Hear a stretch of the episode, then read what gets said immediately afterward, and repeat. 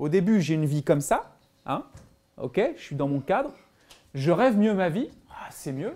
Je me dis, tiens, c'est mieux, je vais l'arriver encore mieux, je la rêve encore mieux, ok. Et puis à un moment donné, je me dis, tiens, mais en fait, euh, je, peux rêver n'importe quoi, en fait, euh, c'est quoi le sens du truc Puis à un moment donné, je peux me dire, tiens, mais en fait, euh, si j'arrête de rêver, qu'est-ce qui se passait pas? L'instant. Et là, je rentre dans autre chose. Mais parce que j'aurais quitté, je me serais libéré aussi de plein d'attaches imaginaires avec ce que j'imagine être ou avec le monde, ce que j'imagine de moi ou du monde. Hein. Donc euh, tous ces attaches, c'est le nettoyage dont je vous parle. C'est larguer couper les amarres hein, de, des identifications différentes que j'ai. Donc vous voyez comment le travail peut se faire dans le temps. Et c'est passionnant. Toi tu disais c'est vertigineux. C'est passionnant en même temps.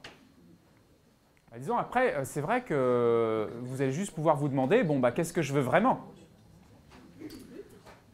Ce que disait Claire, c'est que ça ouvre le champ des possibles. Moi, c'est à ça que je vais vous amener.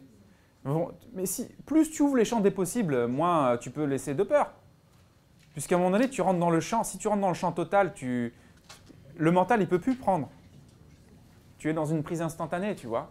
Et après, euh, disons que plus vous ouvrez le champ des possibles, moins vous vous poserez de questions. Et plus vous allez rentrer dans quelque chose sur lequel je vais vous aussi vous amener, vers, euh, je dirais, euh, suivre l'instinct, l'intuition, ou suivre simplement l'instant. C'est-à-dire rentrer dans un lâcher-prise, un, nouveau fonctionnement, qui fait que vous allez entrer dans un lâcher-prise tellement grand, tellement grand, qu'il n'y aura plus spécialement euh, nécessité ou de place pour imaginer, rêver des trajectoires, se demander où on veut aller, etc. Puisque ça va être comme je dirais, épouser tellement complètement l'instant présent que vous allez être dans le centre. Dans le centre. Et à un moment donné, ce ne sera plus le mental qui gouvernera, ce sera le centre qui va gouverner.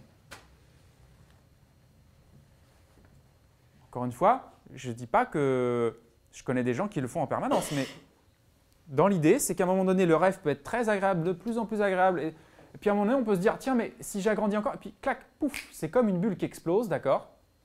L'imaginaire explose parce que pour être à la dimension de la totalité de l'instant, il est obligé de s'éteindre.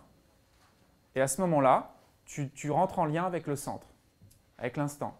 Et c'est donc plus le centre et l'instant qui vont gouverner ta vie, donc qui vont attirer à toi les choses qui sont équivalentes et qui vont euh, t'amener, euh, voilà, enfin, il va se passer ce qui, voilà, avec l'intensité de l'instant, toujours, toujours, toujours, plutôt que l'imaginaire et rêver mieux sa vie. Mais enfin, déjà, rêver mieux sa vie, c'est déjà énorme pour beaucoup d'entre nous. Hein. Mais là, c'est juste pour vous, pour vous faire comprendre le, le chemin, le cheminement qui est possible.